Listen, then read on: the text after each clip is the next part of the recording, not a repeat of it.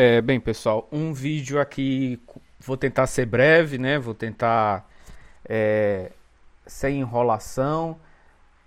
Tô sumido do canal, né? Não tenho motivação alguma nesses últimos tempos para gravar vídeo, mas já tem um tempo que eu gostaria de gravar a respeito da tal da síndrome pós-finasterida, né? Que tá mais para a história da carochinha do que para outra coisa. É, eu não estou tra faz... tratando minha calvície atualmente, eu meio que desisti, né? Tentei com finasterida, mas não, não obtive resultado no tempo que eu tive a paciência de esperar, que foi cerca de nove meses por aí.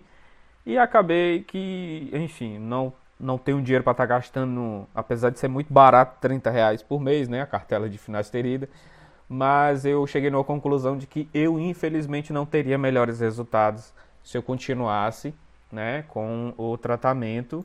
Não obtive avanço significativo nenhum.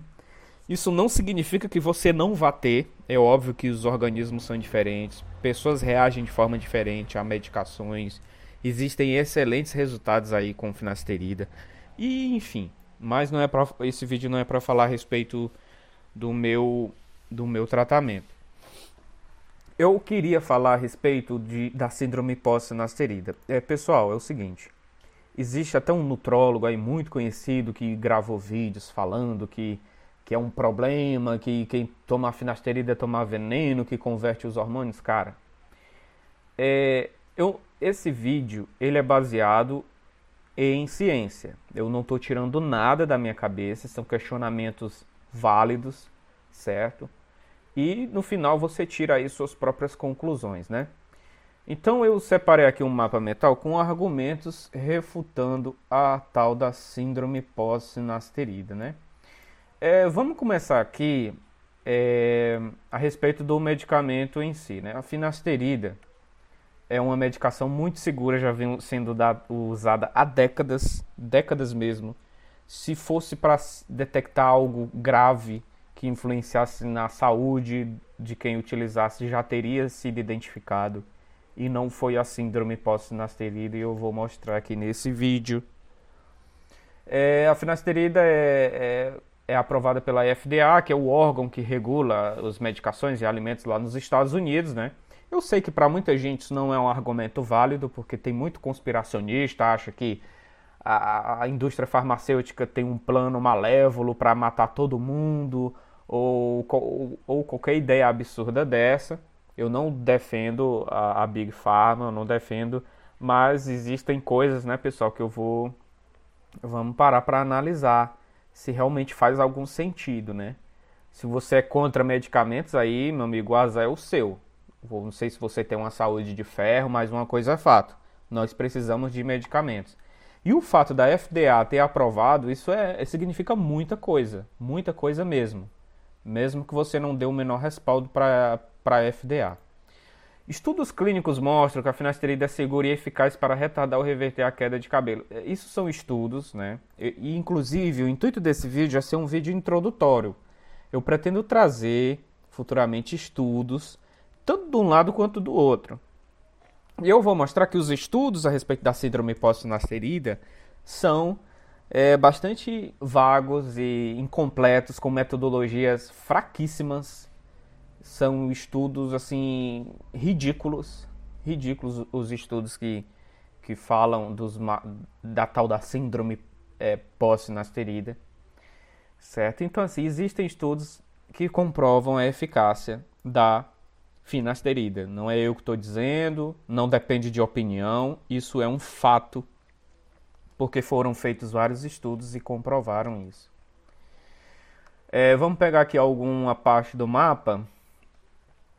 É, os efeitos colaterais da finasterida são raros e geralmente desaparecem após a interrupção do tratamento. Isso é um fato. Isso, existem estudos que mostram isso aqui, que não os efeitos não existe efeito colateral permanente quando se fala em finasterida, certo? Não existe.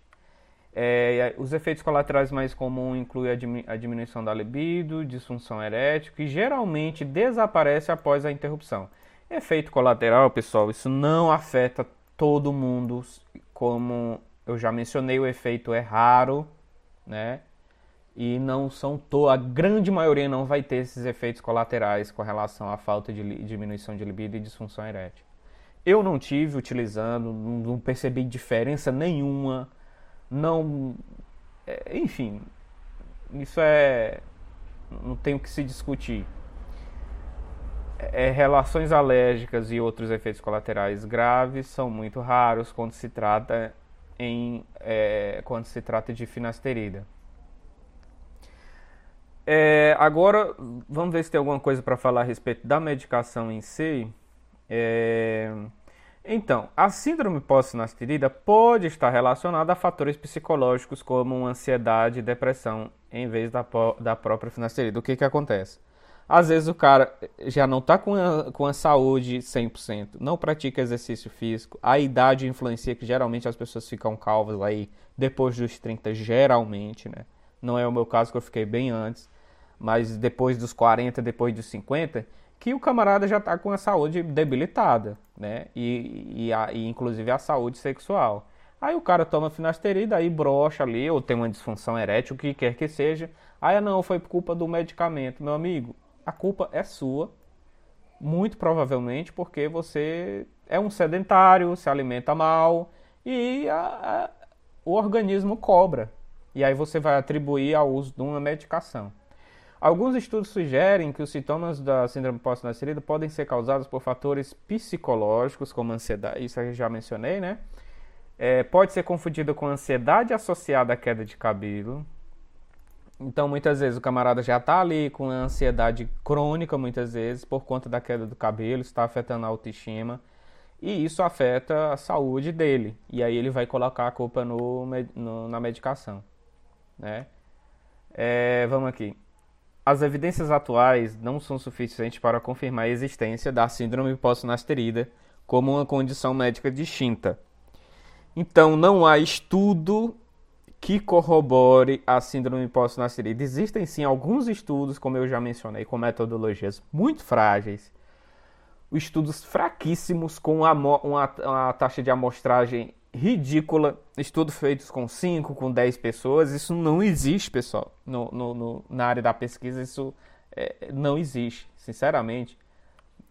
É, a maioria dos estudos sobre a síndrome pós-nastrida é limitada por amostras pequenas e metodologias fracas. Não há critério diagnóstico claro para a síndrome pós-nasterida e não há tratamento não há tratamento médico específico disponível, ou seja, isso não é reconhecido. Que eu estou querendo dizer aqui é que a síndrome pós-nasterida não existe na literatura médica. Não existe. A não ser em alguns artigos aí de alguns blogs Existe até uma fundação é, contra a síndrome pós-nasterida, mas isso aí não significa absolutamente nada. Alguns estudos mostram que a síndrome pós-nasterida pode ser uma condição real, enquanto outros encontram evidências insuficientes ou contraditórias. Vale ressaltar que esses estudos que mostram que pode ser uma condição real são inconclusivos, como eu já mencionei.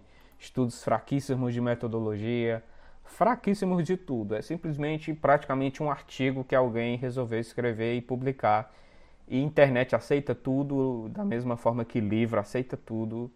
E isso não significa nada. Né? Então, pessoal, isso foi um vídeo rápido só para esclarecer alguns pontos. Eu fui bem rápido, é, não, um vídeo sem enrolação e é isso. E se você gostou do vídeo, se inscreva aí no canal, curte, compartilha, enfim, é isso aí. Até mais.